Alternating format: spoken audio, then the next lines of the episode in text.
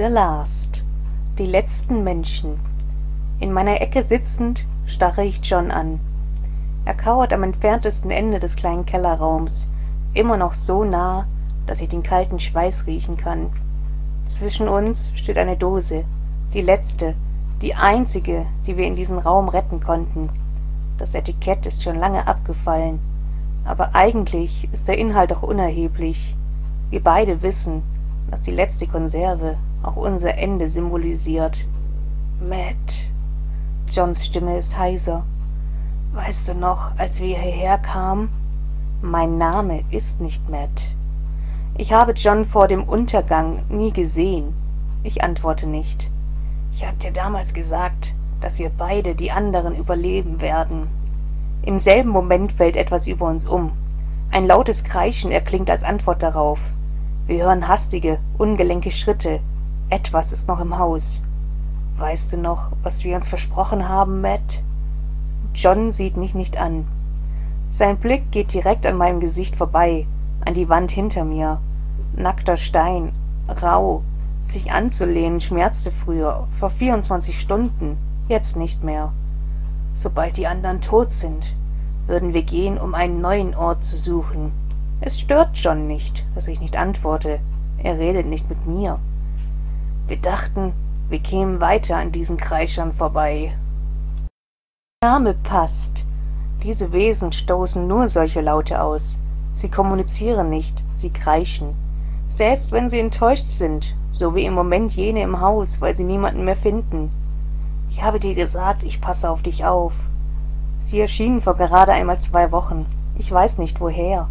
Niemand weiß, was sie sind. Sie fressen nicht, sie töten einfach und das betrifft jeden Menschen, der ihnen begegnet, als wären sie eine Strafe Gottes, so wie Abe es sagte. Charlie war da anderer Meinung, redete immer von einer neuen Spezies an der Spitze der Nahrungskette, die unseren Lebensraum für sich beanspruchen will. Ich weiß nicht, was davon stimmt, aber die Kreischer fragen sich so etwas bestimmt nicht. Vielleicht sind sie deswegen so effektiv. Wir wollten nach Norden, weißt du noch, weg von den Bauernhöfen, mein Mann Merrick und ich suchten Schutz auf einem Bauernhof, haben angenommen, das dünn besiedelte ländliche Gebiet wäre sicherer, dass die Kreischer weiter nur die Städte kontrollierten und dort jeden Menschen zerfetzten. Wir dachten nicht daran, dass andere ebenfalls auf die Idee kämen. So füllte sich unser Versteck bald, und die Kreischer wurden angelockt. Mein Cousin in Russland hat gesagt, im Schnee bewegen sie sich langsamer John schlug schon einmal vor, in den Norden nach Kanada zu gehen, aber Mary war dagegen. Sie sagte, ihr Bruder sei in Kanada gewesen, der Schnee habe sie nicht aufgehalten, seine Nachbarn seien bereits alle tot. Abe flüsterte über das jüngste Gericht, die Kreischer müssen sehr zornige Engel sein, und jetzt sind sie alle tot. Nach und nach brach der Kontakt zu allen anderen ab. Johns russischer Cousin Marys kanadischer Bruder, die Nachbarfarmen, niemand meldete sich mehr. Dann wurde dieser Hof angegriffen. Matt auch. Meine eigene Stimme klingt mir fremd, ich flüstere, genau wie mein Merrick. Sein Blut klebt noch immer an mir. Es ist trocken, es stinkt, es hat nichts mit meinem Mann gemein.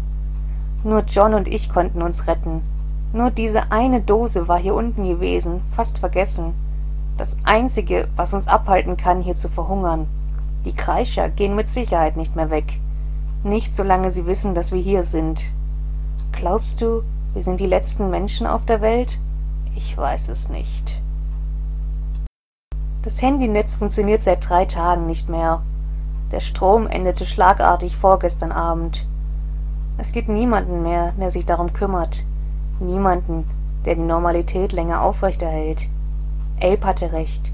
Das hier ist das Ende der Welt. Warum sollen wir denn überhaupt noch weiterleben? Ich überlege, ob John das als Aufgeben betrachtet, ob er mir erlaubt, den Inhalt der Konserve allein zu essen, länger zu leben. Welchen Sinn macht es dann noch? Er fährt sich mit der Hand über den Mund. Ich weiß es nicht. Es ergibt keinen Sinn.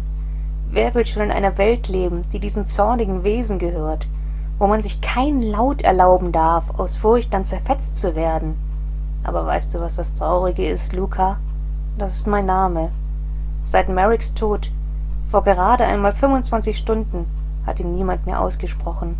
Ich lausche Johns schwerem Atem. Das Traurige ist, dass ich hier unten sterben werde, ohne noch einmal den Himmel zu sehen. Ich will ihm sagen, dass das Unsinn ist, dass keiner von uns hier sterben wird.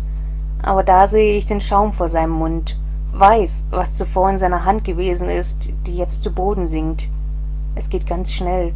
Ein Zucken, ein tiefes Atmen, dann Stille. Ich starre John an. Der vorletzte Mensch. Tot. Ich bin der letzte Mensch, angelehnt an eine raue Mauer in einem Keller. Aber ich denke nur an den Himmel. Ich werde sterben, aber ich will ihn noch einmal sehen. Ich will nicht in einem fremden Keller sterben. Ich gehe die Treppe hinauf, öffne die Tür. Das Haus ist verwüstet. Blut und Leichen säumen meinen Weg hinaus. Hinter mir höre ich ungelenke Schritte, aber ich bleibe nicht stehen auch nicht als andere Kreischer sich nähern, meine Ohren klingeln lassen. Etwas sticht durch meine Brust. Ich gerate ins Taumeln, nur nicht durch die Tür. Das Sonnenlicht blendet mich, etwas trifft mich an der Seite. Ich falle ins Gras und drehe mich auf den Rücken. Der Himmel erscheint mir in diesem Moment blauer als jemals zuvor. Er ist wunderschön, erfüllt mich mit Euphorie als sich die entstellten Gesichter der Kreischer über mich beugen, ihre klingenbewehrten Hände immer wieder in meinen Körper graben, denke ich nur an den blauen Himmel und dessen Schönheit. Der letzte Mensch stirbt unter dem freien Himmel.